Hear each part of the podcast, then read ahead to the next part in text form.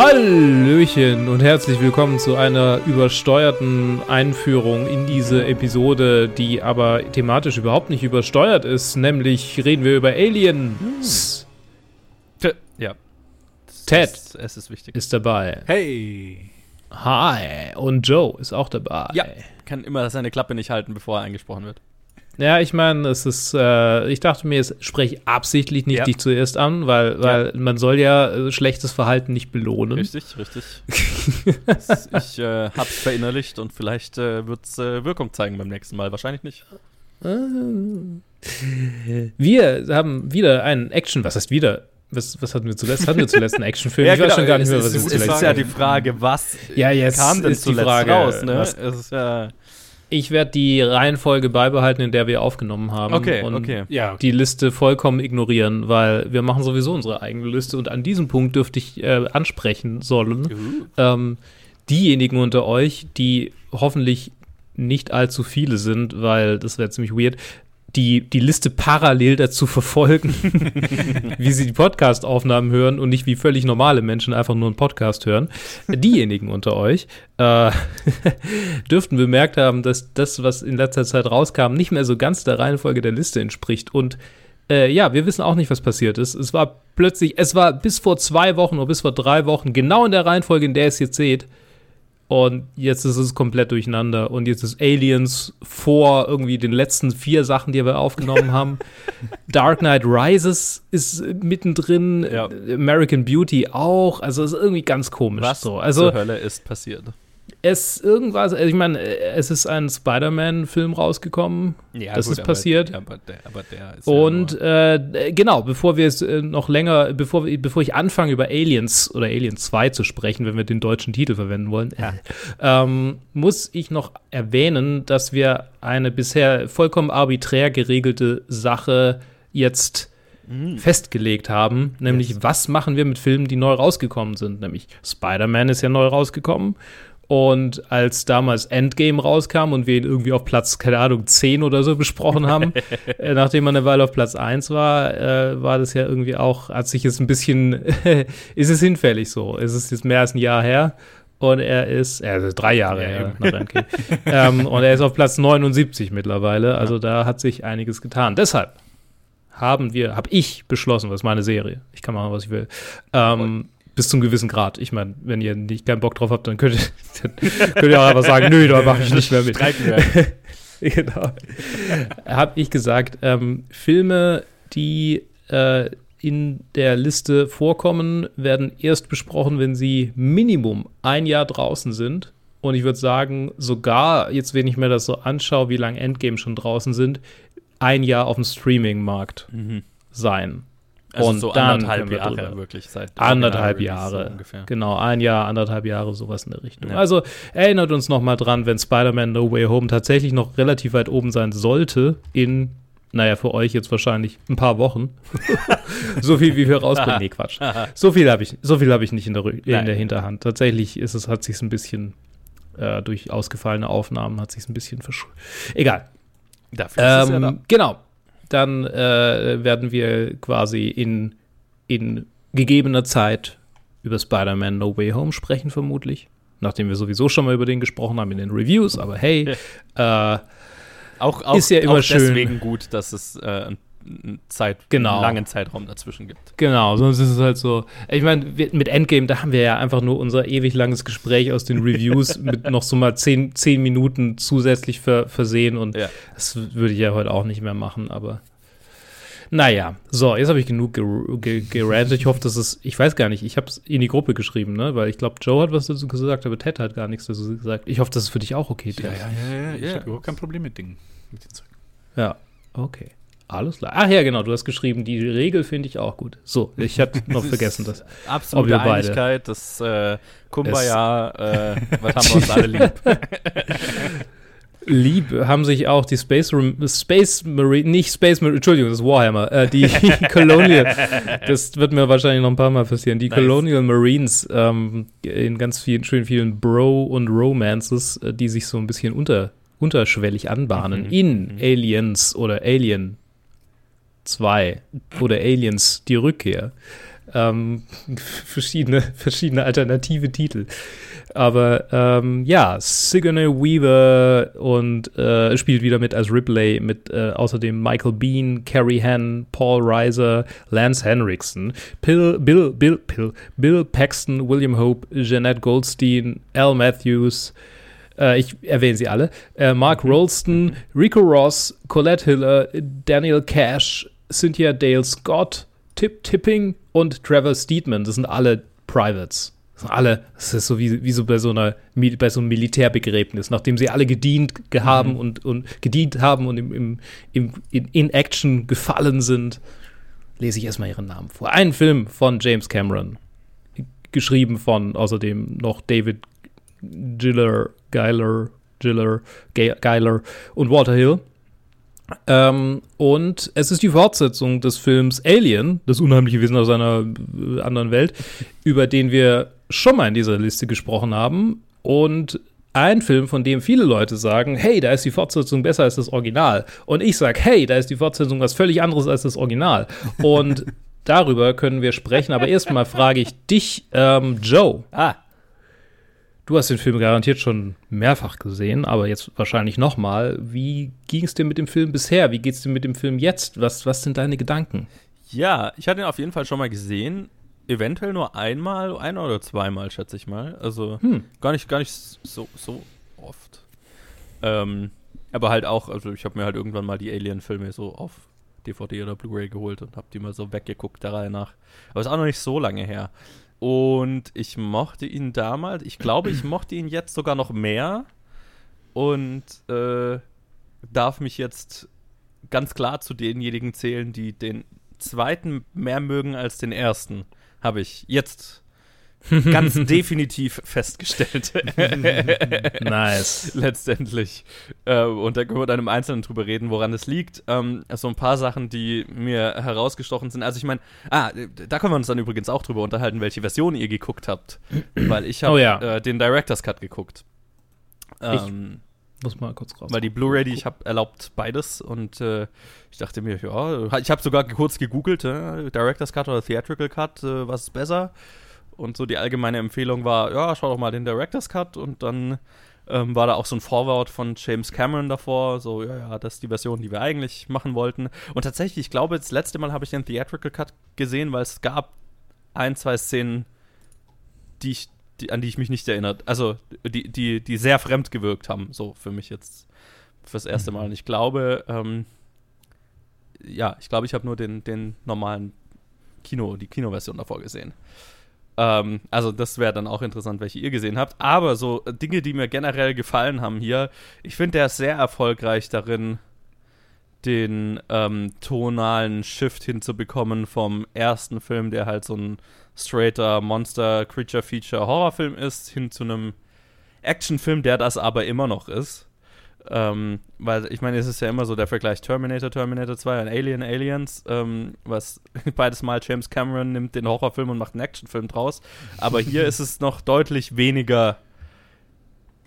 Der ist der Shift noch ein bisschen weniger extrem. So, ne? Der erste mhm. Terminator ist schon sehr horrorig und der zweite ist schon sehr 80s Actionfilm und hier, das ist schon immer noch sehr horrorig und äh, trotzdem äh, halt, äh, äh ja, irgendwo hat es also diese Kriegsfilm-Anleihen, diese Actionfilm-Anleihen, ähm, die Broiness, die ein ähm, 80er Jahre Actionfilm mit sich bringt, aber auch diese sehr gut auf den Kopf gestellt, was ich, was ich sehr schön finde.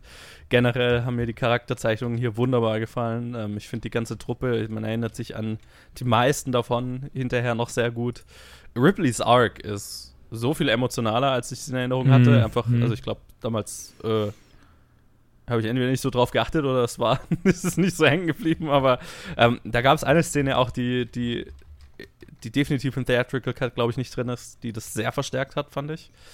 Ähm, da können wir dann drüber reden. Ähm, und ja, also es ist halt ein, äh, ist sehr erfolgreich drin, finde ich, also so ein Actionfilm mit so einem fast schon Home Invasion Horrorfilm zu verbinden.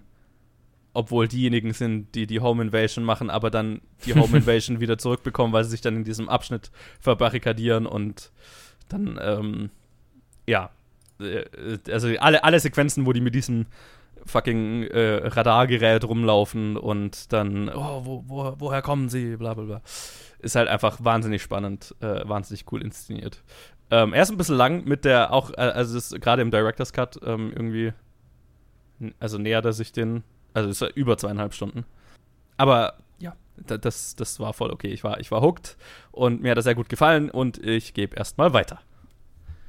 Äh, okay. Ähm, also zu mir. Ich habe den Film, glaube ich, davor. Ich habe den noch nie gesehen. Also das ist einer von den Fernsehfilmen. Der, den habe ich, den kann ich nur in Stücken aus, aus meiner Kindheit slash Jugend hm. mich daran erinnern, wo ich mich irgendwie nachts reingeschlichen habe und dann irgendwie Fernsehen geschaut habe, während alle anderen geschlafen haben. Und so habe ich, also so habe ich auch den Film in Erinnerung. Und zwar einfach nur, erstens, ich habe ihn noch nie auf im Original im Englisch gesehen, immer nur im, im Fernsehen und halt deswegen habe ich halt auch nur so Fetzen von dem Film im Kopf. Und weil es auch schon so lange her ist, war es für mich fast, fast wie, fast wie beim ersten Mal anschauen.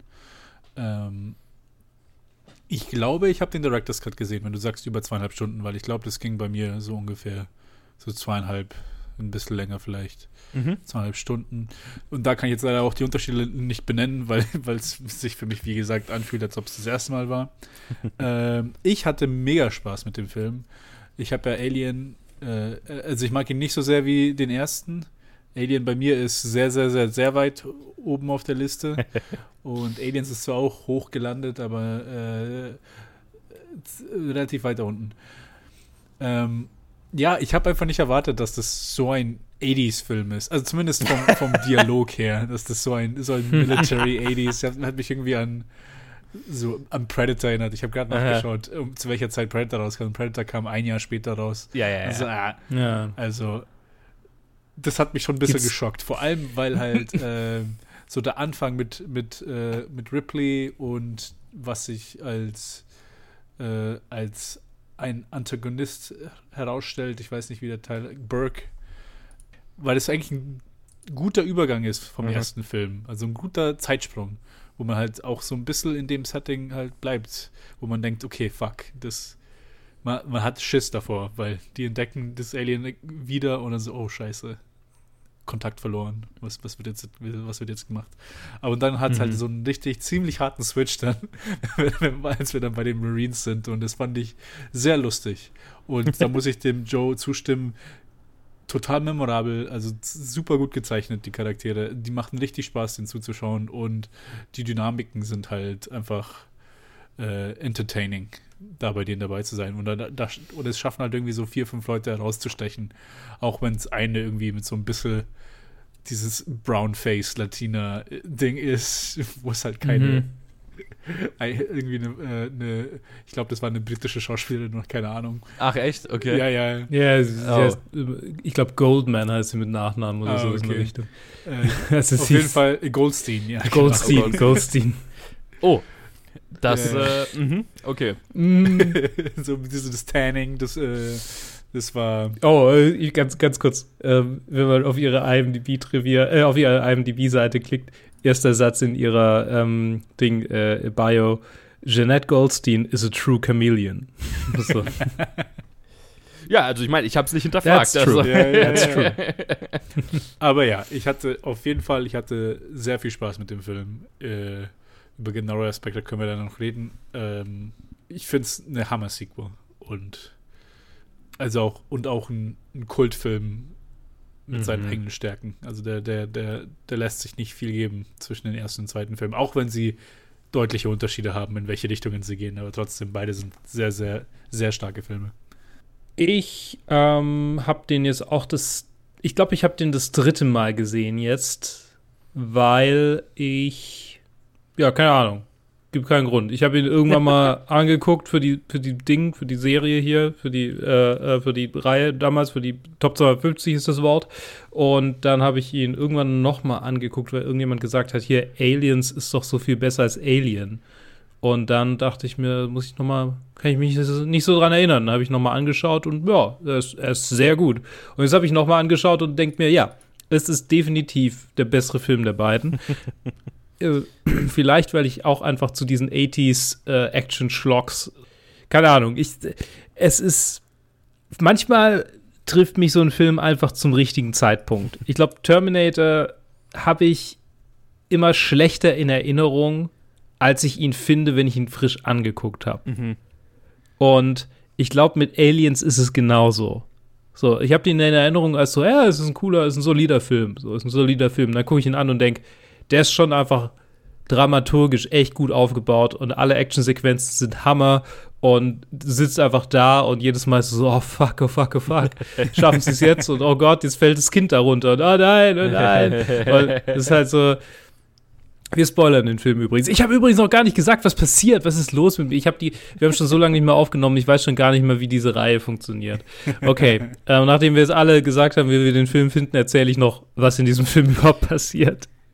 Falls ihr Aliens nicht geguckt habt und nicht gespoilert werden wollt, dann ähm, ja, ist diese Podcast-Folge noch nichts für euch. Guckt euch den Film vorher an. Wir können ihn, glaube ich, schon mal alle empfehlen, weil Ja. ich, ich finde ihn sehr gut. Wir finden ihn alle sehr gut.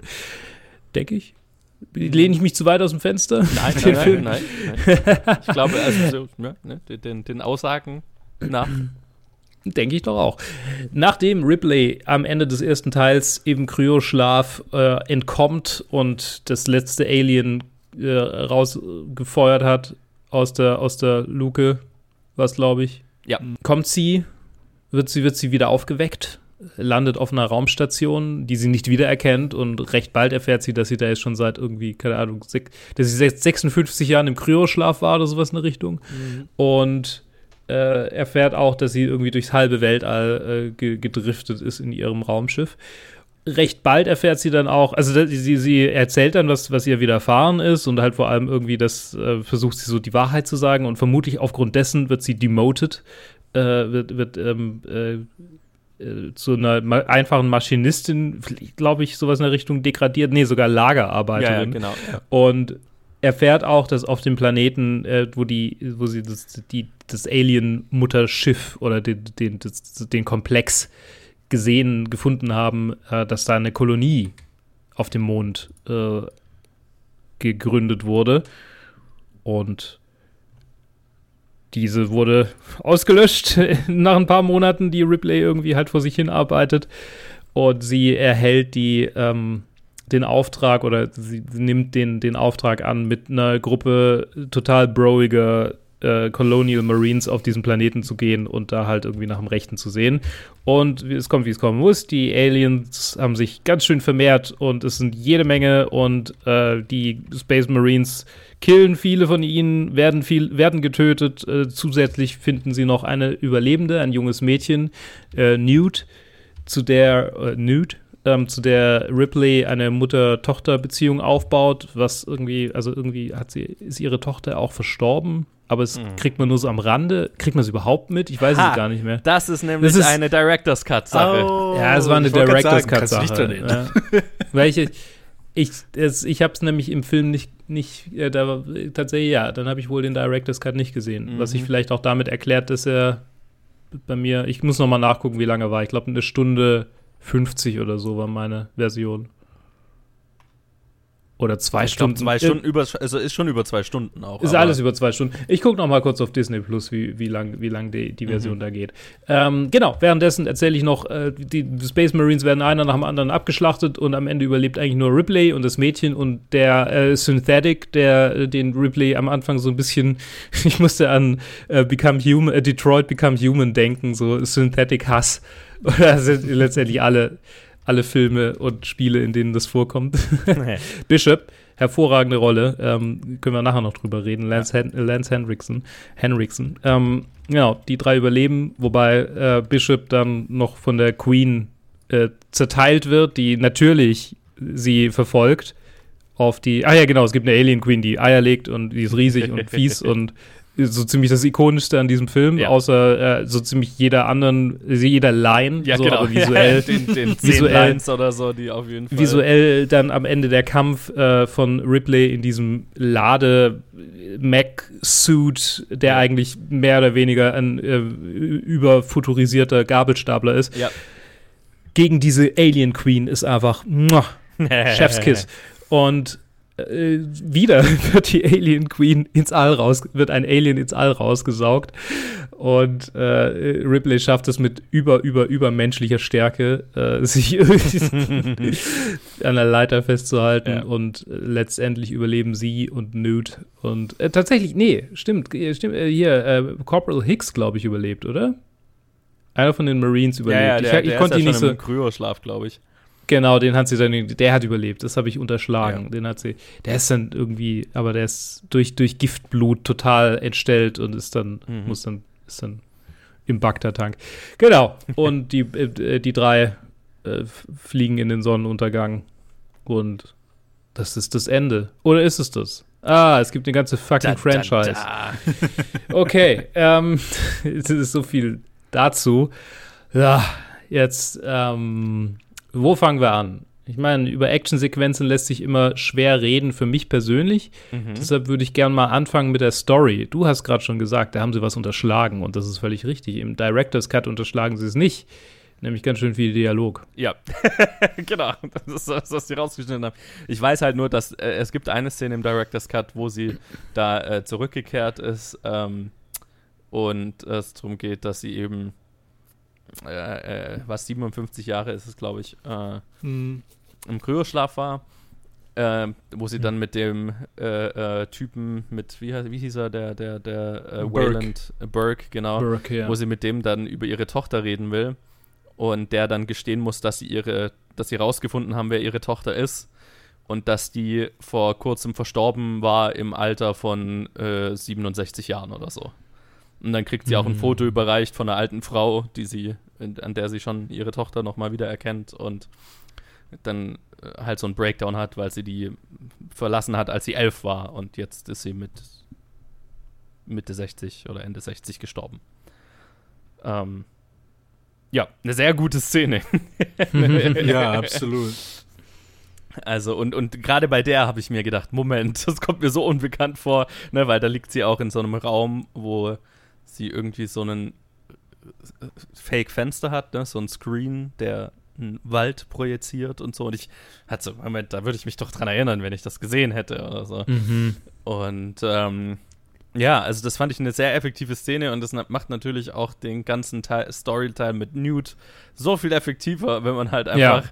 so im Hinterkopf hat, oh mein Gott, sie hat gerade ihre Tochter verloren und die waren im Alter und so und äh, ja, also es hat dem einfach nochmal mehr Punch gegeben, als es ja ohnehin schon hat. Der, also der ganze Nude äh, Ripley-Story-Teil ist auch einer meiner Favorites des ganzen Films. Mhm. Aber das war schon so viel besser. Aber ich, äh, so mehr genauer habe ich nicht recherchiert, was jetzt anders ist im Director's Cut. Es muss ja noch andere Szenen geben, die rausgeschmissen wurden. Aber das war speziell die, wo ich mir gedacht habe, Moment, und wo ich es dann auch gelesen habe. Hm, ja, ist interessant. Ich weiß nicht, es sind ja 20, 20 Minuten oder so. Das heißt, es ja, ist sowas. schon ein, gutes Stück, was der, was der Luke hier verpasst hat. Aber ich weiß halt auch nicht, was der Unterschied ist. Also kann ich auch nicht speziell sagen, welche, welche Szenen die das waren. Ich bin mir sicher, ich kann das kurz googeln. Ähm, ja, ich habe es ich irgendwo in der Trivia gefunden, äh, wie, oder nicht in der Trivia, aber irgendwo habe ich es hab gesehen. Auf, auf IMDb gibt es so eine Übersicht irgendwie bei äh, alternativen Versionen. Hier ist einiges, was ich verpasst habe. Ähm, ich habe es rausgefunden, also was heißt rausgefunden? Ich habe das erfahren, dass es diese rausgeschnittene Szene gibt, gibt indem ich hier halt einfach gelesen habe. Ähm, ja, ich habe auch gelesen, dass Sig Sig Sigourney Weaver, sage ich schon richtig, ne? Sigourney. Sigourney, yeah. Sigourney. Sigourney. Ich weiß nicht, was es ist mit mir und Namen in letzter Zeit. Das war mal besser. Sigourney Weaver sagte auch irgendwie in einem Interview, dass es ihr überhaupt nicht recht war, dass sie das rausgeschnitten haben. Mhm. Und überhaupt wollte sie eigentlich überhaupt, äh, sie wollte tatsächlich eigentlich gar nicht zurückkehren als Ripley, weil sie Alien so perfekt fand und nicht wollte, dass die Rolle irgendwie kaputt gemacht wird durch ein Subpar-Skript. Und als man ihr dann das Skript für Aliens vorgelegt hat, war sie, war sie dann bereit, das zu machen. Vor allem eben, wie du sagst, Joe, oder wie, er, wie ne, die Storyline mit ihren Nude ist halt einfach stark. Ist halt einfach wirklich stark. Mhm. Und ja, das war einer der Hauptgründe, warum sie zurückkam als, oh, als oh, Ripley. Ja, ich habe hier gerade so eine Liste, was, was alles anders ist. So.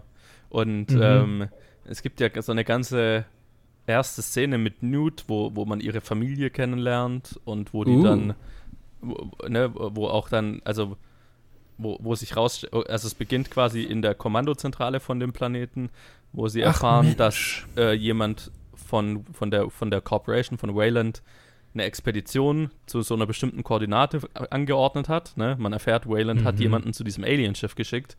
Und dann stellt sich raus, das waren Newt und ihre Familie, also ihr Vater, ihre Mutter, ihr Bruder und sie. Die fahren dann dahin und dann muss sie mit ihrem Bruder in dem Fahrzeug warten und irgendwann kommt die Mutter ganz schockiert zurück und man sieht den Vater mit einem Facehugger am Gesicht vor dem Oh, Fahrzeug zusammenklappen. Ja, und das ist alles nicht in der Theatrical Version drin. Also quasi Newts Origin Story ist komplett rausgeschnitten. Ähm, also so, alles, was irgendwie mit Familie zu tun hat, haben sie, haben sie einfach gekillt. Oh, Oh, und noch eine andere Szene. Ah, wobei, ich glaube, da ist nur ein Teil rausgeschnitten, wo, wo äh, Burke kommt, um sie zu rekrutieren mit dem, mit dem Mhm. Marine-Typ. Ja. Aber also sonst sind es, glaube ich, immer so Teile von, von, von Szenen, sehe ich jetzt Mhm. gerade. Aber das waren jetzt mal zwei ganze Szenen, die ich ausfindig machen konnte, die definitiv raus sind. Okay. Schade, weil die passen Hm. sehr gut rein. Ja. Ja. Das Setup ist, ist wirklich wichtig. Ähm, vor allem, wenn halt, wenn man halt dann Newt äh, quasi wieder, wieder, wiederfindet, wiederentdeckt und so, Mhm. oh shit. Sie hat sie hat's geschafft, so die letzten, keine Ahnung, Wochen oder was auch immer, so alleine da zu überleben. Mhm. Und ohne, ohne diesen Setup bist du dann so, ah, okay, einfach so ein Random Girl, was, was halt da rumhängt. Mhm. Oh, und noch ein Element das ist komplett rausgeschnitten, das ich auch eigentlich sehr geil finde. Nämlich, ähm, die stellen ja diese zwei oder diese automatischen, äh, äh, diese automatischen Schussanlagen auf, ne, in den Gängen. Ich weiß nicht, ob das dann im Theatrical Cut komple- komplett rausgeschnitten ist, aber es gibt im, im Director's Cut so eine ganze Szene, wo man, okay, die Aliens sind irgendwie im Gang und man hört diese Waffen schießen und dann Mhm. sieht man, wie deren Munitionsvorrat langsam leer geht und leerer wird und leerer wird und leerer wird. Ah. Und dann irgendwann sind die Waffen leer und dann hörst du es an der und dann hörst du, dass die Aliens an der Tür sind. Äh, beziehungsweise Okay. erst, erst, erst sind, hören die Waffen auf zu schießen und dann sind die Aliens nicht mehr da. Und dann ähm, sind sie dann, also ne, dann erkunden sie und dann kommt nochmal so ein- eine Attacke und dann kommen sie auch an die Tür. Also so eine ganz super geile, spannungsgeladene Szene, die auch komplett im Theatrical Cut fehlt.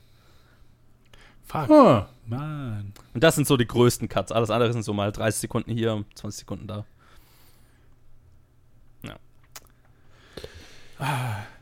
Also ich wüsste es auch selber nicht, was ich, was ich sonst rausschneiden würde, wenn man irgendwie gesagt bekommt, das, das soll 20 Minuten kürzer sein. Ja. Aber das sind schon drei, drei wichtig, oder drei gute Szenen, die sie da. Also ich meine, das mit den, mit den Selbstschussanlagen, klar, das ist halt einfach eine sehr effektive, sehr spannende Ja, Szene. ja, das kann ich genau. schon sehen, dass man dann sagt, okay, äh, da passiert jetzt storymäßig vielleicht nicht so viel, aber ähm, Ripleys Tochter und Newt Origin Story ist schon, das, das tut schon weh, glaube ich. Mhm. ich Absolut, auch ja. sagen. Also, ja, es ist, wo ich das so gesehen habe, ich meine, ich habe ja jetzt noch nie den, den Director's Cut gesehen, aber als ich das gelesen habe, oder als du es auch erzählt hast, mit der, mit der Story, ähm, mit der Origin Story von Newt, Jesus, das ist Ja. halt schon, ja, einfach verschenktes Potenzial. Ich meine, der Film ist ja eh schon lang, so, also, Ja, ja, äh, als ob das jetzt irgendwie jetzt arg viel länger war. Übrigens, er war ganz schön lang, als sie äh, oder was ganz schön lang, die, der, die Produktion, der Produktionsprozess ging so Mhm. lang, dass sie nicht mal Zeit hatten für Test-Screenings. Ha! Also es gab irgendwie ein Test-Screening mit so ein paar Mitarbeitern von Fox Ja. und also sie sind im Prinzip blind in dieses Release reingegangen, Wow. mehr oder weniger. Und ich meine, er hat Fox mitgerettet, Mhm. liest man so. Also ich habe ich hab gelesen, dass Fox in der Zeit ganz schön Probleme hatte und nicht mehr, also kurz davor war, dass sie das Studio schließen mussten. Oh, Und dann kam Aliens und ich glaube, es gab noch einen anderen Hit, aber ich habe es gerade nicht rausgefunden, was der andere war. Und die zwei Hits haben quasi Fox am Leben gehalten, Mhm. Ich erinnere mich dunkel, ja. damit es jetzt von Disney gekauft werden konnte. Also ein bisschen, Naja. ein bisschen länger halt. Waren ja. Ja. waren ja am Ende doch irgendwie, was, 64 Milliarden wert, die Disney geblecht hat. Das ist nicht wenig. Nein, Nicht wenig. nein. Und jetzt gehört das ganze Disney und äh, Ja. Disney, So wie alles. Ja, so, Alles. So wie, so wie Auch wir. die gesamte Entertainment-Industrie, Ja. zu der wir Garantiert. gehören. Bald gehört Anchor bestimmt Disney. Und dann. Na, Anchor gehört ja schon Spotify, also oh, es gehört quasi Disney. müsste Disney jetzt nur noch sagen, okay, wir, wir hätten noch gerne eine Podcasting-Plattform. Äh, ja, kaufen wir das auch noch ein. ja. Äh, wollen wir über Lance Henriksons Charakter sprechen? Tu das. Lance Henriksen an sich. Ähm, Lance Hendrick, das ist die äh, Lance Hendrickson äh, Appreciation Hour. ja, äh, naja, Minute. Ich meine, tatsächlich dachte ich so, irgendwie kenne ich den Charakter irgendwo anders her, als ich Aliens das erste Mal gesehen habe. Und ich muss ja, ich bin ja einfach einer von diesen Menschen, die aufgewachsen sind mit, äh, ah ja, Alien vs. Predator ist rausgekommen. Mhm. Und da hat ja äh, Lance Henriksen seine Rolle als Bishop äh, repriest sozusagen. Der, der ist da, ist da dabei. Ja, aber da also ich, ich habe ich hab Alien vs. Predator als Jugendlicher gesehen und hab's gefeiert. Ich habe es seitdem Ja. nicht mehr gesehen. ich sehe jetzt nur gerade, da heißt sein Charakter ja Charles Bishop Wayland. Also ist, ist damit irgendwie suggeriert, dass der, äh, äh, äh, der, der Android oder was auch immer, äh, Bishop, der, wie, wie nennen sie es immer? Nicht Artif äh, der äh, Synthe Synthetic, Synth- Synthetic, ja. dass der Synthetic Bishop basierend auf einem Menschen der Wayland-Familie Ähm, hergestellt ja. wurde? Okay. Ja.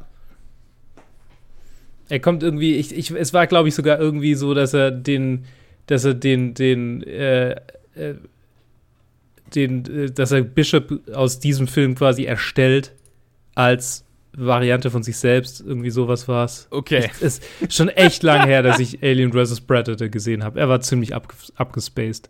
Ah, ich müsste die Äh, nochmal anschauen, weil äh, ja. das äh, Irgendwann. klingt sehr nach der Art von Guilty Pleasure, wie ich sie mag. Mhm. ja, aber jetzt zurück zu diesem Film, weil ich meine, ist so dieses, dieses komplett emotionslose war ja schon auch Mhm. in, ähm, ah, wie heißt der Schauspieler noch? In Alien, der den Ian? Synth, genau, Ian, Ian Holm, Holm, ja. äh, war schon hervorragend und hier ist es ja so, ne, Ian Holm war die sinistre, böse Variante davon und hier denken wir, okay, so aufgrund dessen, was wir aus dem ersten Film Ja. mitnehmen, sind wir aus der Sicht von Ripley, okay, das ist ein Synth, also ist er böse, böse.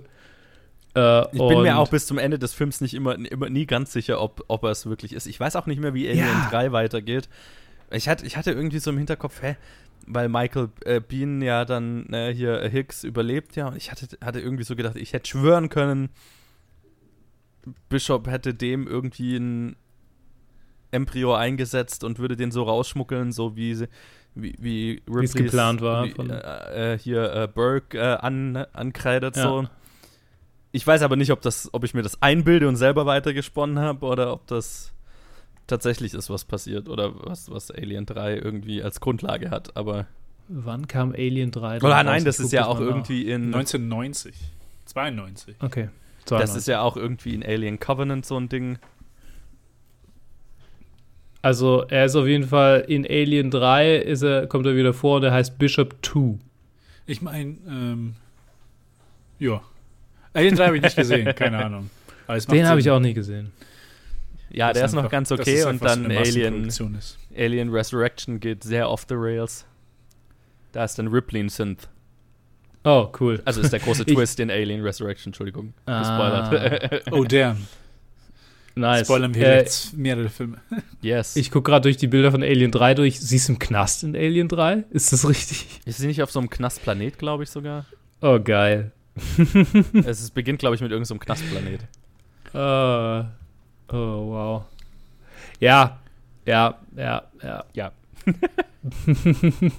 Müsste ich mir Oh. jetzt fast noch mal geben. Also ich bin ja dann, ich bin ja tatsächlich ein, ein Fan von Prometheus.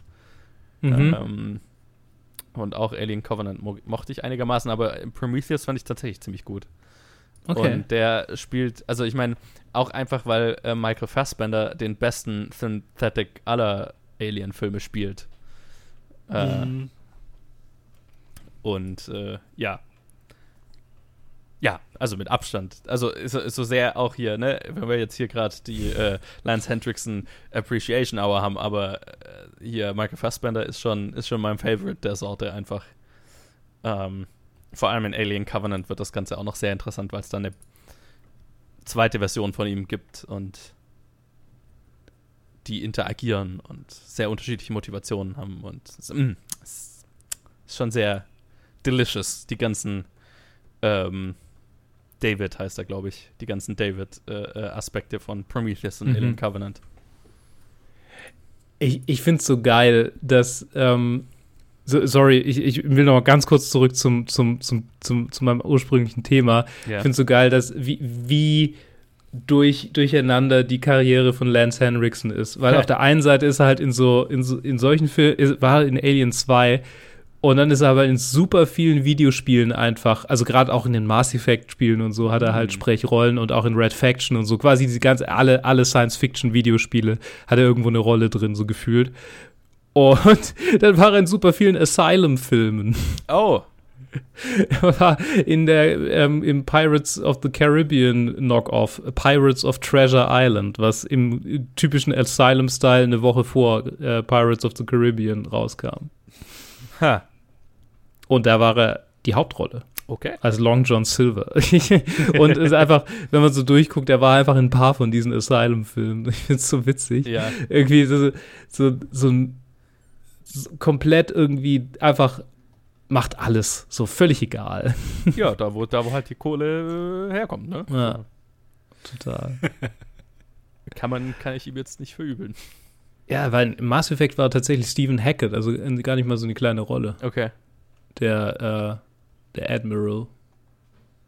Naja, genau. Wenn man, wenn man Mass Effect gespielt hat, weiß man, wen ich meine. Okay. Ich, äh, ich werde jetzt nicht erklären, welcher Charakter, weil ich meine, wenn man Mass Effect nicht kennt, dann äh, ja, kennt ja. man den Charakter auch nicht. Ja, auf jeden Fall, ähm, ja, wollte ich nur noch mal sagen, ich, ich, fand die, ich fand diese Ambivalenz, so dieses, okay, äh, man denkt die ganze Zeit, der ist, der, der ist ein Arsch und der, der wird uns irgendwie hintergehen und er ist halt einfach ein Good Guy. Vielleicht, vermutlich. Vermutlich. Ne? Und das ist der so, halbe Spaß, dass man es nicht wirklich. Ja, und das ist so ja? gut. So, ja. Das ist, das ist glaube ich, die zweitliebste Sache, die ich an diesem. Also, das und natürlich die, die Mutter-Tochter-Storyline. Äh, und dann kommen die Actionsequenzen. Dieser, Was ist denn äh, eure Lieblingssequenz in, in diesem? Tatsächlich, lustigerweise, die aus dem Theatrical Cut entfernte, das ist ja nicht mehr so wirklich Actionsequenz, aber die Sequenz mit den äh, äh Selbstschussanlagen und dem mhm. immer mehr schwindenden Emotionsvorrat äh, und äh, ja, der anwachsenden Anspannung in unter den Marines, was das bedeutet und, und so weiter. Also das ist schon einfach Suspense auf Hitchcock Niveau, mhm. sage ich da nur. ähm, aber ich weiß gar nicht, ob ich so eine Favorite Action-Sequenz in diesem Film habe, weil die Action für mich tatsächlich jetzt beim zweiten Mal anschauen, es ist schon ein Actionfilm, aber sie, die, die Action fühlt sich nicht so ähm, reißerisch an, wenn das Sinn macht, mhm. nicht so äh, äh, äh, es ist schon, es, es verliert nicht diesen Horroraspekt. Es fühlt sich nicht so an, okay, jetzt lehnen wir uns so, jetzt startet die Actionsequenz, jetzt machen wir irgendwie Aha. Feuerwerk und dann machen wir die Geschichte weiter, sondern ähm, diese kleinen, diese Action-Bursts, die immer zwischendrin sind, fühlen sich immer noch als Teil der Geschichte an. Das ist so ein bisschen was, was ich im modernen Actionfilme machen wahrscheinlich so ein bisschen vermisse. Ähm, weswegen ich, also ja, das ist mehr ein Actionfilm als der erste Alien, aber ähm, ich würde es immer nicht als, als dasselbe Schema wie, wie Terminator bezeichnen oder nicht in dem Extrem auf jeden Fall. Weswegen die Action mhm. jetzt bei mir gar nicht so hängen geblieben ist. Mhm. Ja, es, es war halt, es war mehr ein Fight for Survival, als mhm. dass da wirklich eine Konfrontation da war. Weil die einzige Szene, wo sie halt wirklich das aufgebauscht haben, wo, okay, fuck, jetzt könnte, jetzt könnte es abgehen.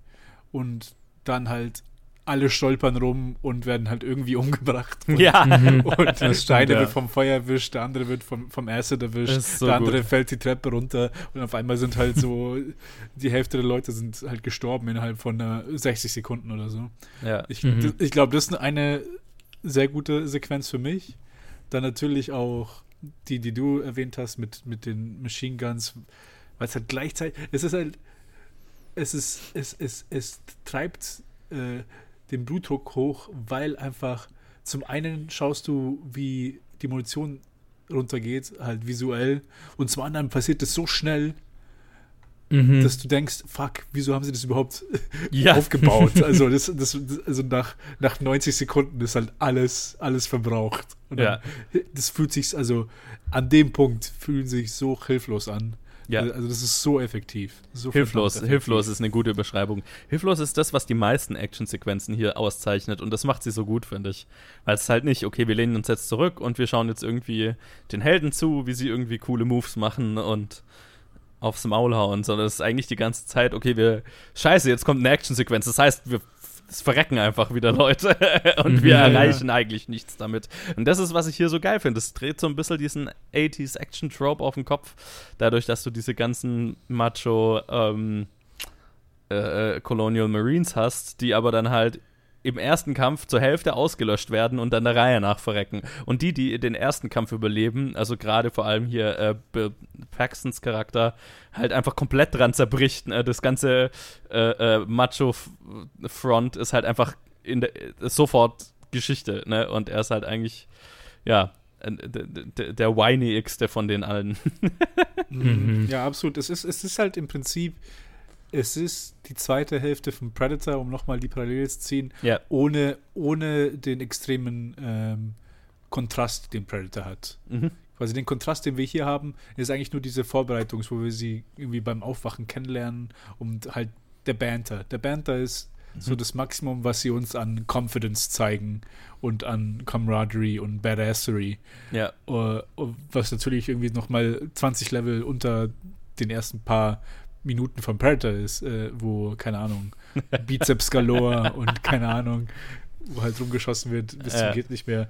Aber dann aber dasselbe Prinzip, wo halt diese, diese Badass Marines in, äh, in der Zukunft einfach von einer Sekunde auf die nächste einfach nur im Prinzip hilflose Kinder sind. So auf demselben ja. Level wie Newt. Einfach, okay, fuck, was machen wir jetzt? Und es ist. Selbst, ah. selbst Newt äh, jammert weniger rum. Ja, ja, genau. Und sie ist in weit in viel mehr äh, Schwierigkeiten. Diese Sequenz wollte ich auch noch ja. erwähnen, wo sie, äh, wo die zwei Facehugger sich ins Zimmer einschleichen. Mhm. Ja, und, eingeschlichen äh, werden. Eingeschlichen werden, genau. Von Burke und halt damit äh, Newt und, und Sigourney Weaver halt impregnated werden sollen. Großartige äh, Sequenz übrigens. Mhm. Großartige Sequenz und halt auch für mich äh, Burke ein großartiger Villain Mhm. Weil einfach so, ja. also man hat, ich glaube, ich habe selten jemanden so gehasst wie, wie ihn. Aber halt so, weil er, weil er, weil er so, weil er sich so echt anfühlt, ne? Weil halt, ja, okay, ja, genau. das ist einfach, er, er, ist, er ist Teil dieser Corporation und dieser, dieser ähm, Corporate-Kultur, wie wir sie halt kennen. Und das ist jetzt halt in einer Extremsituation, aber am Ende ist er halt eigentlich so ein Typ, der halt, okay, ich will halt äh, meine A nicht gefeuert werden und B äh, gut dastehen vor meinem Boss. das ist so mhm. die gesamte Motivation, ne? Und die fühlt sich so real an, deswegen das macht ihn so übel. Es macht ihn so übel, weil er halt wirklich alles opfert, um yep. das zu erreichen. Also ja. er weiß, in welcher Situation der ist und trotz er sabotiert halt bis zum also bis zum letzten Drücker und das glaube ich auch in keinem anderen Alien-Film. Und ich meine, es gibt in quasi jedem Alien-Film und Prometheus und so weiter immer irgendeinen von der Sorte. mhm. gibt immer irgendeinen Corporate Dude, der, der irgendwie äh, was im Schilde führt. Aber er ist schon mein Favorite der, der, der ganzen Reihe, glaube ich, weil er, er es auch so gut spielt. Ne? Er nie irgendwie Mustache Shirley nie irgendwie eine böse Rede hält, sondern einfach immer, it's just business so, ne? Ja, ja, aber und, und, und, gleichzeitig ist er halt auch so ein kleines Weichei, ne? Also, äh, das macht's äh, noch besser, finde ich. Also es, er, ist, er, ist kein, er ist kein Antagonist, den es gilt zu überwinden, sondern es ist eigentlich so, okay, wir müssen eigentlich verhindern, dass der irgendwas, irgendeinen Blödsinn macht, aber er ist nicht irgendwie die große Bedrohung des Films. Ja, ja, genau, genau. Er ist, er ist halt, äh, er ist halt ins Komische gezogen, halt im Vergleich zu den mhm. Aliens und im Vergleich zu der Queen vor allem, wenn man sie dann wenn wir die dann sehen. Aber er hat da trotzdem noch diesen Impact und halt, es funktioniert halt auch so gut, weil er halt auch am Anfang die Bezugsperson ist zu, zu äh, Ja. Ripley. Weil du hast halt diese fucking Bro, Bro Marines und dann hast du Bishop, der irgendwie sketchy ist. Und dann ist so, okay, zumindest Burke hat hier irgendwie, er hat ihr, er hat mit ihr über ihr, ihr, ihre Tochter geredet und ist recherchiert, wo sie, wie sie gestorben ist, wie alt sie wurde. Und man hat so ein bisschen äh, so eine Relationship und es, es bröckelt halt nach und nach. Zuerst so, ah nee, wir wollen ja nicht, dass es in die Luft geht. Und ah ja, nee. Wir wollen ja das und das nicht. Und dann ganz am ganz zum Schluss ist es dann wirklich schon shocking, wo es dann so ist, he wanted to impregnate us. Und dann so, Ja. fuck. Ja, ja. Also, es ist, es funktioniert super, super stark. Also super, Ja. super gut. Da habe ich noch gar nicht drüber nachgedacht, aber es ist so effektiv, ne, weil, weil die beiden sind die, ein, sind die einzigen Außenseiter. Dann halt, wo Newt dazu kommt, klar, aber so die beiden sind immer die, die nicht zur Truppe gehören. Und automatisch halt sind sie eine Gruppe. Ripley und er. Mhm. Und das, äh, ja, ja, ja, ja, sehr gut. Du wolltest was sagen, Luke, sorry. Ja, ich wollte sagen, ähm, das, das ist schon wieder eine Weile her, dass es erwähnt wurde, aber diese ganzen, dieser, dieser ganze Breakdown von äh, Bill Paxtons Charakter äh, ist großteilig improvisiert. Also die ganzen Lines wie Game over, man, game over. Ja, ja, genau. We're on an express elevator to hell going down. So, die Sachen sind alle improvisiert und das Geil. finde ich sehr lustig. das ist so. Ich wusste So nur, dass gut. Game Over Man improvisiert war, aber ja. Oh, auf den Das- habe ich gewartet einfach. Ja, nur. ich auch die ganze Zeit. Wann sagt er das? Wann sagt er das? Lustigerweise, also ich, ich mag ihn in der Rolle. Er ist fast schon ein bisschen drüber für, für, für die Art von Film, die es ist, aber es ist hart an der Grenze so. Dass es, Er, er ist sehr stark an der Grenze. Also, Ja. also so sehr ich ihn mag in der Rolle und so sehr ich jede seiner Lines feier. Er ist hart an der, an der Cheese-Faktor-Grenze.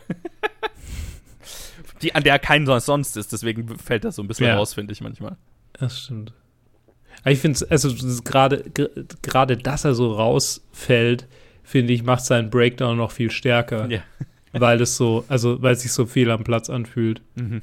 So in dem Moment, so wo alle dann irgendwie realisieren, okay, das ist es, wir müssen jetzt auf unsere Broiness mal verzichten und, und, und hier irgendwie durchkommen. Mhm. Und er, er dial it up so ein bisschen. Ne? Es wird immer, immer stärker und stärker, so seine, seine, seine Ausfälle. Und, ja. ja. Abrupter Themenwechsel. Oh, Die Produktion dieses Filmes wollte ich noch ansprechen. ja. Was ich dazu gelesen habe. Es wurde ja, der Film wurde ja in äh, Großbritannien gedreht. Hm. Und ich weiß nicht warum, ehrlich gesagt. Steuern. Vielleicht wegen den Special Effects, die riesig sind und in den USA zu teuer gewesen wären und Steuern. keine Ahnung. Vielleicht immer- waren Steuern- Steuern. Ja, ja, genau. Steuern. ja, Also weil, Äh, weil dann und- die Region halt irgendein ein Steuer, äh, äh, begünst, also steuerbegünstigtes System hat, so wie ganz genau. oder Filmfördersystem oder whatever. Also so wie die Marvel-Filme ganz viele einen Teil in Deutschland drehen, um die, um irgendeine Filmförderung in Deutschland mit abzugreifen. Nice. Ich meine, äh, braucht, man, braucht man ja auch als Marvel. Ich, sonst würden die ja keinen Profit machen. Richtig, Auf jeden Fall, Ja. die absolut. Crew, die Crew, die britische, die mochten aus irgendeinem Grund weder, weder James Cameron noch seine Produktions, die Produzentin, ähm, nee, mal kurz gucken, wie sie heißt, Mhm. äh, Gail Ann Hurd. Ja. Die beiden waren so äh, ein bisschen ausgeschlossen von der Crew und Okay. sie wiederum mochten auch die Crew. Ach nee, nee, sie sind natürlich verheiratet, wenn ich Ja. das richtig sehe. Ja. Das ist seine Frau. Okay, ja. Ähm, die, die beiden wurden so von der Crew ein bisschen gemobbt und sie haben die, die Crew zurückgehasst. Und äh, es gibt irgendwie keine, keine expliziten Geschichten irgendwie von, vom Set, wo sie sich irgendwie, keine, äh, was, was sie miteinander äh, was sie gegeneinander gemacht haben, aber äh, ich finde immer wieder einfach so Hints, dass, dass die sich einfach mega gehasst haben. Ich hab, es gibt Und mehrere es- solche Stories von irgendwelchen Filmemachern, die äh, von der britischen Crew gehasst wurden. Ich habe das Gefühl, britische Crews sind einfach sehr grumpy. Generell. Und, äh, und äh, James Cameron hat wohl einmal irgendwie gesagt, ähm, äh, das Einzige, was ihn am, äh, am Laufen gehalten hat, war, dass er halt irgendwann, dass er, die Produktion irgendwann vorbei ist und er endlich aus Pinewood, wo sie es halt produziert Mhm. haben, rausfahren kann und sie dann immer noch dort sein werden. dass sie dann quasi dort bleiben werden. Und, und der einzige, mit dem er dann noch zusammengearbeitet hat, war Peter Lamont, der Production Designer, der Mhm. dann auch Production Designer von bei Titanic war. Und übrigens bei Casino Royale war er auch Mhm. Production Designer. Ja. Nur so Ja, ein kleiner das macht Fun. Fact. Übrigens, der Gail Ann Hurd muss man auch mal äh, hier kurz erwähnen, absolute äh, Star-Produzentin. Mhm. Ähm, hat äh, mindestens so eine beeindruckende Karriere wie James Cameron hingelegt. Also hat, hat, hat halt einen Haufen be- bekannte Filme produziert und jetzt macht sie hauptsächlich äh, The Walking, also ist eine von den Walking Dead Menschen. Die, oder Ah, die, okay. die Walking Dead Person, glaube ich, sogar. Die Walking Dead und alles, was mit Walking Dead zu tun hat, produziert aktuell. Okay. Hm. Aber halt Ich- auch so Filme wie, wie, wie alles, was mit Terminator zu tun Ja, hat oder ja. Armageddon und ähm, ja. Ja. Ja, genau. Das ist so das, was ich irgendwie an Hintergrundinfos noch zum Film gefunden habe. Ich meine, es gibt super viel über, wie sie was produziert haben, wie sie was gemacht haben. Also die Special Effects sind halt einfach, ne, diese, dieser Suit ist, ist teilweise gebaut und teilweise noch ein bisschen mit CG sieht man hin und wieder mal so. Nicht CG, aber ein bisschen sieht es so aus, als hätten sie irgendwas, irgendeinen Effekt verwendet. So manchmal sehen die Bewegungen unnatürlich aus, aber vielleicht liegt es einfach an der Art und Weise, wie sie ihn gebaut haben. Naja, also ich glaube, es gibt äh, zwei Optionen. Also entweder, ähm, also was sie halt natürlich gemacht haben, ist mit Sicherheit äh, irgendwelche äh, äh, Seile und sowas rausretuschiert. Also Mhm. davon gehe ich schwer aus, weil das Ding kannst ja, also es funktioniert ja nicht wirklich so. Ne? Ähm, deswegen in irgendeiner Form wird da was rausretuschiert sein. Und ich habe mich auch manchmal gefragt, ob da irgendwelche Stop-Motion-Sachen dabei sind, hier und da. Ja, das Was so, ich nicht ja, so ausschließen manchmal würde. aus, ja. Ähm, aber was ich, was ich mega zu schätzen gewusst habe jetzt beim Anschauen war, wie viele fucking gebaute Sets es hier gab. Oh mein Gott, das Mhm. ist so erfrischend in einem großen Ja. Blockbuster, wo nicht einfach, okay, du weißt, ähm, das ist ein äh, äh, fünf Meter großes Set und der Rest ist, sind äh, äh, äh, hier ähm, Set Extensions, CG Set Extensions, sondern okay, du weißt, holy fuck, jeder dieser fucking Korridore und jedes äh, Stück Alien-Planet und alles ist einfach gebaut. Und wenn die Szene nur 10 Sekunden geht, die haben ein fucking Set dafür gebaut und oh, schon sehr erfrischend, musste ich sagen. Also äh, hatte ich wirklich mehrmals den Gedanken hier, holy shit, die haben dafür ein Set gebaut, für diesen kleinen Moment. Mhm. äh, das wusste ich extrem zu schätzen. Und es, also auch wie gut es einfach aussah. Also es, bis auf so zwei, drei Shots mit dem, vor allem mit dem, mit dem fliegenden, ne, mit dem Schiff, das sie haben, Ah, ja, mit, ja. Ne, Mhm. wo man manchmal sieht, okay, das ist vor irgendeiner, entweder halt auf irgendwas drauf projiziert oder so, wo die Bewegungen nicht ganz stimmen. Ähm, und der ein oder anderen Miniatur, die mir aufgefallen ist, also gerade wenn dieses Auto, mit dem sie da manchmal rumfahren, dieses, dieses gepanzerte Ding, manchmal sieht man, dass es halt so ein Matchbox-Auto ist, das in irgendeinem Set rumfährt. Also, wenn man drauf achtet, ne? Das ist jetzt Mhm. nicht, oh mein Gott, das schaut so scheiße aus. Ganz im Gegenteil. Also ich war durch die Bank eigentlich super beeindruckt davon und ähm, ja, hab das nochmal zu schätzen, nochmal neu zu schätzen gelernt. Wie schön es ist, wenn in einem Film dieser Größe einfach so viel investiert wird in wirkliches Production Design. Einfach oldschool, knallhartes Production Design. Ah. Schön. Kann ich nur unterschreiben. Also ist, der Film schaut super aus und ähm, äh, er, er, er, er captured halt die, die Essenz halt auch aus vom ersten Film, so wie, wie halt Mhm. die, diese Corporate Zukunft halt ausschaut, wo halt es im Mhm. Prinzip einfach diese riesen Firmen sind, die halt irgendwie das kontrollieren, das hin und her fliegen und halt alles Mögliche. Natürlich ist halt alles irgendwie so so cheap wie möglich und irgendwie ist alles ist irgendwie alt. Was, was mir am Anfang aufgefallen ist, äh, was ich lustig fand, als sie dann angefangen hat, diesen Gabelstapler zu bedienen, ist, wenn man halt über, wenn man, wenn man sich überlegt, okay, wir sind in der Zukunft und dann es sind 60 Jahre vergangen und anscheinend hat sich die Technologie gar nicht verändert. da gibt es überhaupt zero Fortschritt in dem, was sie da machen. Ripley kennt halt einfach alles. Ja. Und ich denke so, wie, ja, hm, hm, schwer.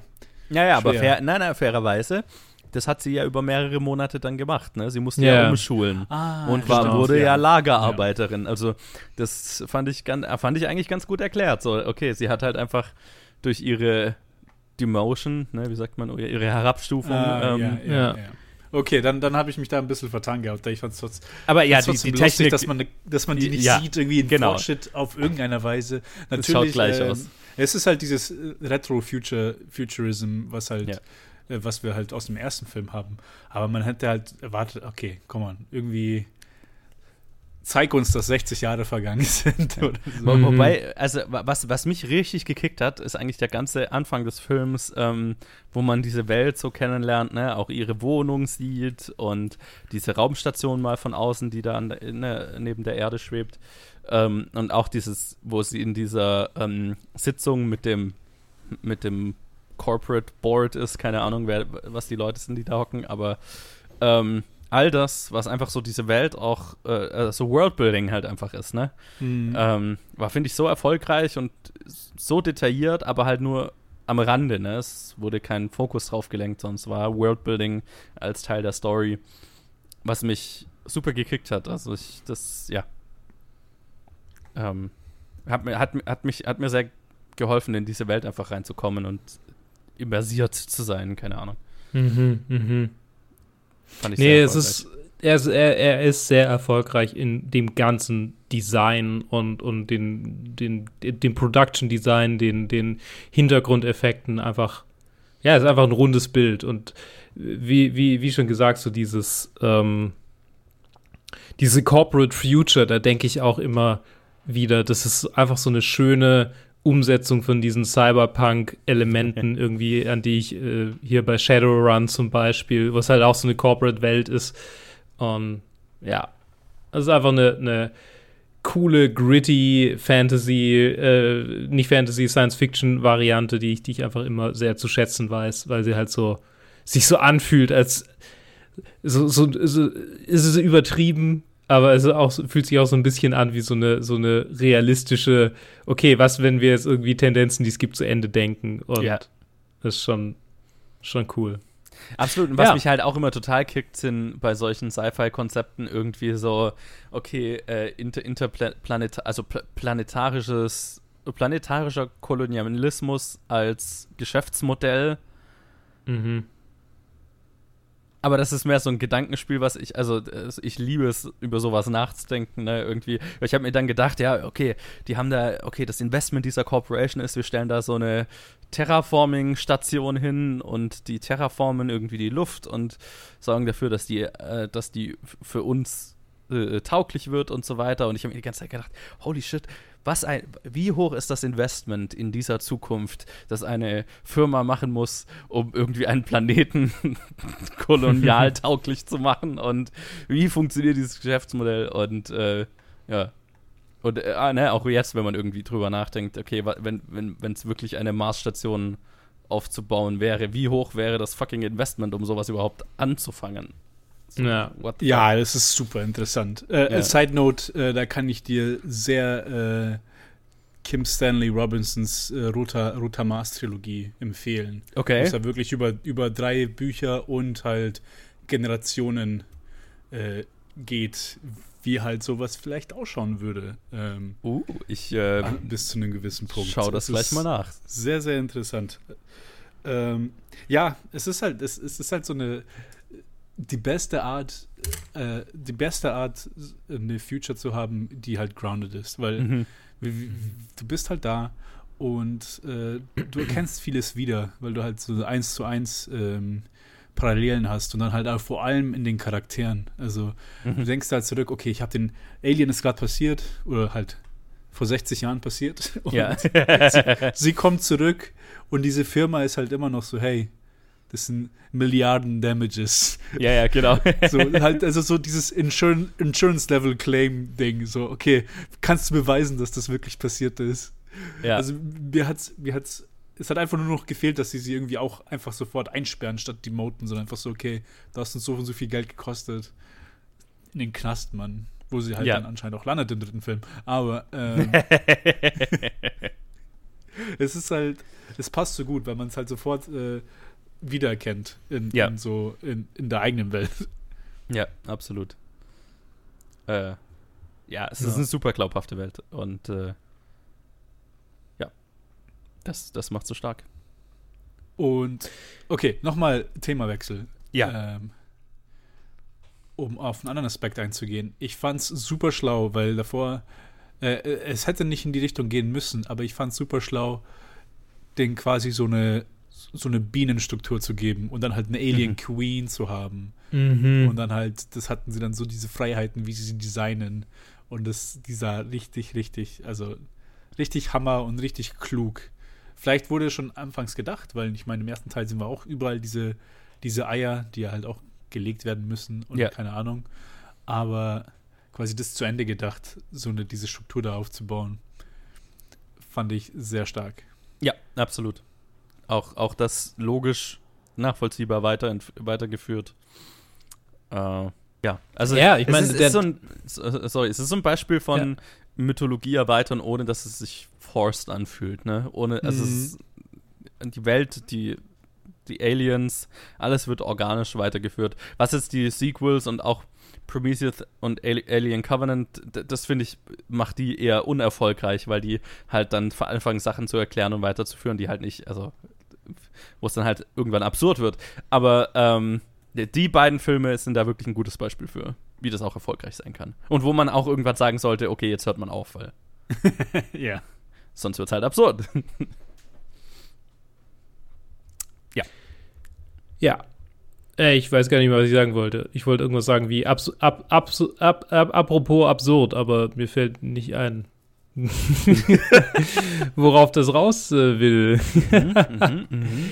Apropos, Äh, apropos, ähm, okay, bevor jetzt, jetzt hau ich mir noch mal rein. Okay, nur, solange ja. wir noch bei der Do Queen it. sind. Do it. Ähm, ich fand einen Moment so, äh, ich meine, apart vom hier Get away from her, you bitch, oder was Mhm. auch immer, äh, fand ich eine, eine kurz, einen kurzen Moment fand ich sehr cool einfach.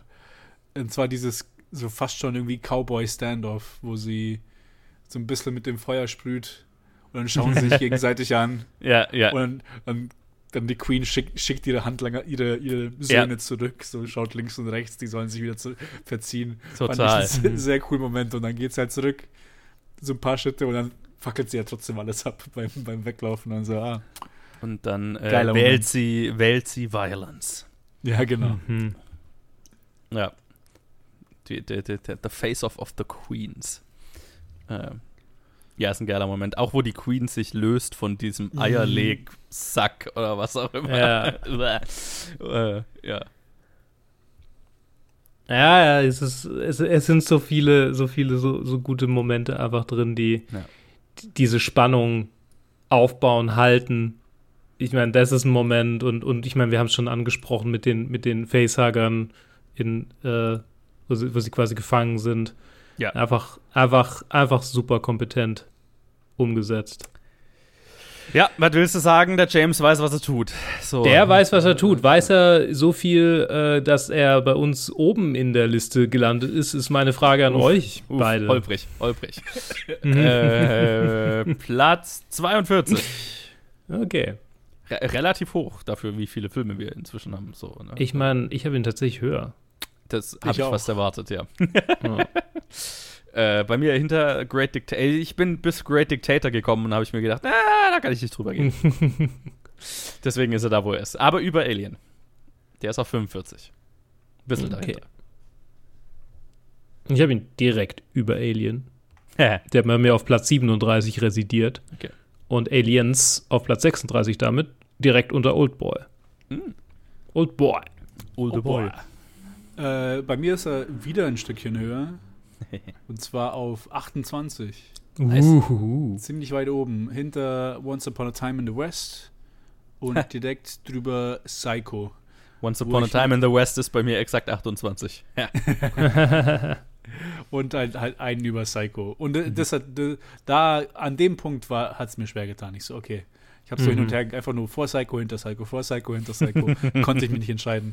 Im Endeffekt ist er davor gelandet. Bei mir ist Alien übrigens immer noch sehr weit oben und zwar halt äh, in deiner Top- Ja, wollte gerade Ja, sagen, ja. Top 10, ne? Mhm. Meine Top 10. Sehr Aber nice. ja, wird sich auch wahrscheinlich sehr lange da oben halten. Ich habe gemerkt, so äh, ist schon bei den Top 40, Top 30 ist dann so, oh fuck. Das sind alles gute Filme. So, Mhm. Also alles super gute Filme. Wo soll ich Das- hier einordnen? Es kommen jetzt auch immer mehr Filme, wo ich mir denke, ja, okay, die gehören schon ungefähr dahin, wo sie hingehören. Also, ne, es, aber ja, der eine oder andere kommt schon noch. Also, Mhm. Der ein oder andere kommt schon noch und ich glaube, das ist eine gute ähm, Überleitung dann zu unserer nächsten Folge. ja. Ein Film, von dem ich mir nicht so richtig sicher bin, ähm, was er da zu suchen hat aus heutiger Sicht, aber bei dem mein 18-jähriges Ich sagen würde, warum ist der nicht in der Top 10? Aber ich glaube, das ist der Grund, warum er da ist, wo er ist. darüber reden wir dann in der nächsten Folge, nämlich wenn wir über Sam Mendes American Beauty sprechen. Danke, dass ihr dabei wart, lieber Ted, lieber Sehr Joe. gerne. ja, klar. Und wir hören uns, äh, danke fürs Zuhören, liebe ZuhörerInnen. Und äh, wir hören uns das nächste Mal, wenn wir über American Beauty sprechen. Und bleibt doch bis dahin so schön wie die äh, Alien mm, Queen, Mom, Alien Mom Queen. Mhm. Bis dann. Tschö.